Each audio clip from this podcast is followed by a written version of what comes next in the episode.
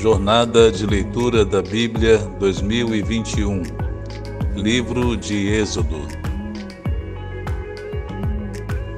Agora, Êxodo capítulo 12, a nossa leitura, a Páscoa. O Senhor disse a Moisés e a Arão no Egito: Este deverá ser o primeiro mês do ano para vocês. Digam a toda a comunidade de Israel que no décimo dia deste mês todo homem deverá separar um cordeiro ou um cabrito para a sua família, um para cada casa.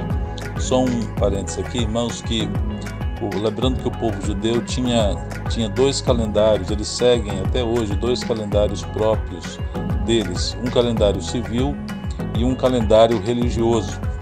Então, o calendário religioso, é, onde celebra a Páscoa, costuma ser o mês de março, e o calendário civil, que é o ano novo deles, é considerado o mês de setembro, quando acontecem todas aquelas festas da, dos tabernáculos, as festas das barracas e a festa da colheita no mês de setembro. E o mês de março costumava ser, então, o primeiro mês do ano religioso, o mês da Páscoa.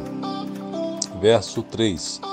Digam a toda a comunidade de Israel que no décimo dia deste mês todo homem deverá separar um cordeiro ou um cabrito para a sua família, um para cada casa.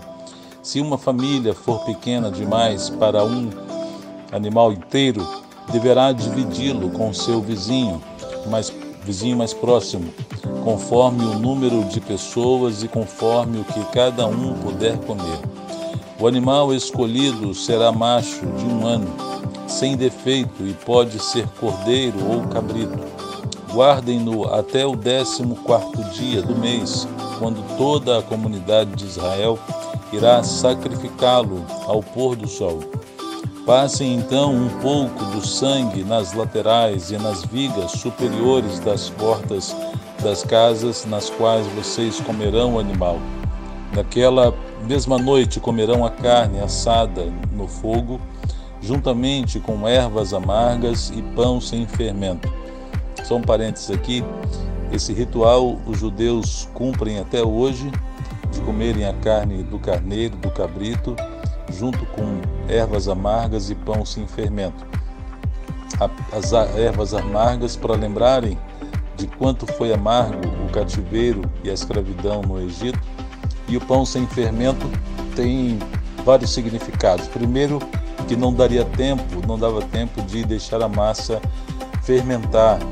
E segundo que o fermento também era considerado e, é, religiosamente como uma contaminação, como é, um simbolismo de contaminação. Então, por isso o pão sem fermento. Verso 9. Não comam a carne crua, nem cozida em água, mas assada no fogo cabeça, pernas e vísceras. Não deixem sobrar nada até pela manhã. Caso isso aconteça, queimem o que restar. Ao comerem, estejam prontos para sair. Cinto no lugar, sandálias nos pés e cajado na mão. Comam apressadamente. Esta é a Páscoa do Senhor. Naquela mesma noite passarei pelo Egito e matarei todos os primogênitos tanto os homens como dos animais, e executarei juízo sobre todos os deuses do Egito.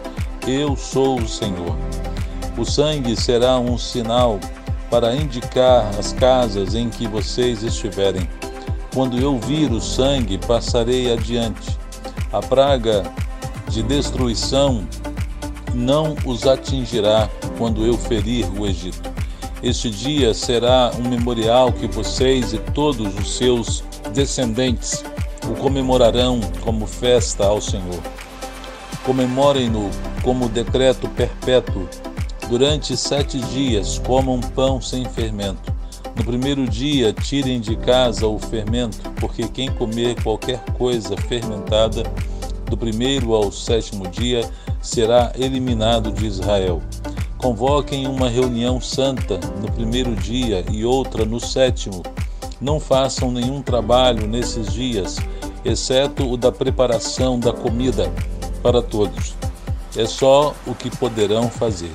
Celebrem a festa dos pães sem fermento, porque foi nesse mesmo dia que eu tirei os exércitos de vocês do Egito. Celebrem esse dia como decreto perpétuo por todas as suas gerações. No primeiro mês, comam pão sem fermento, desde o entardecer do décimo quarto dia até o entardecer do vigésimo primeiro. Durante sete dias vocês não deverão ter fermento em casa. Quem comer qualquer coisa fermentada será eliminado da comunidade de Israel, seja estrangeiro, seja natural da terra. Não comam nada fermentado. Onde quer que morarem, comam apenas pão sem fermento. Veja como Deus didaticamente repete é, várias vezes a recomendação que ele estava deixando para que o povo não se esquecesse, se lembrasse de, das orientações que o Senhor estava dando. Também, outra coisa importante sobre a Páscoa e essa celebração, assim como Jesus também deixou a ordenança da ceia como memorial, a Páscoa também tinha esse simbolismo de não deixar o povo esquecer o que Deus havia feito, tirando-os do Egito, desse cativeiro e dessa escravidão.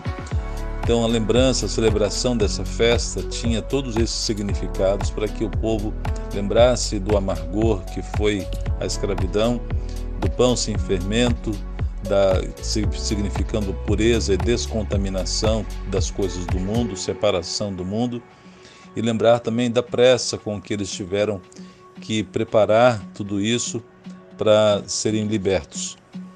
A décima praga, a morte dos primogênitos. Então Moisés convocou todas as autoridades de Israel e lhes disse: Escolham um cordeiro ou cabrito para cada família, sacrifiquem-no para celebrar a Páscoa. Molhem um feixe de sopo no sangue que estiver na bacia e passem o sangue na viga superior e nas laterais das portas. Nenhum de vocês poderá sair de casa até o amanhecer. Quando o Senhor passar pela terra para matar os egípcios, verá o sangue na viga superior e nas laterais da porta, e passará sobre aquela porta, e não permitirá que o destruidor entre na casa de vocês para matá-los são parentes aqui também, irmãos. Veja que a recomendação desse sangue aspergido sobre as portas, sobre os, as vigas das portas, isso é, dá o significado da palavra Páscoa, que significa passar por cima, e agora também isso nos remete àquilo que Jesus fez por nós. Da mesma forma como o sangue daquele cordeiro impediu que o anjo da morte entrasse na casa do povo de Deus, Assim também o sangue de Jesus, que nos cobre e nos limpa e nos lava de todo pecado, nos livra da morte eterna. Louvado seja o nome de Jesus.